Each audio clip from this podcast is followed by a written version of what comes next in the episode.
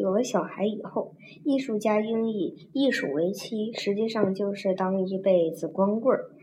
以下闲暇无事，往往写些小说，虽回虽一回还没有自居过文艺家，却也感觉到家庭的累赘。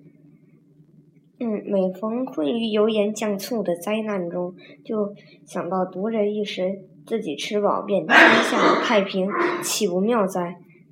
家庭之累大半由儿女造成，先不用提教养的花费，就指淘气哭闹而言，就足足以使人心慌意乱。小女三岁，专会等我不在屋中，把我稿子上。画圈拉杠，且美其名曰小鸡会写字，把人要气没了脉。嗯，他到底还是有理。再不然，我刚想一句好的，在脑中盘旋，自信足以愧死莎士比亚。假若能写出来来的话，当时当时时也小鸡。拉着拉我的肘，低声说：“上公园看猴。”于是我至今还未成未成莎士比亚。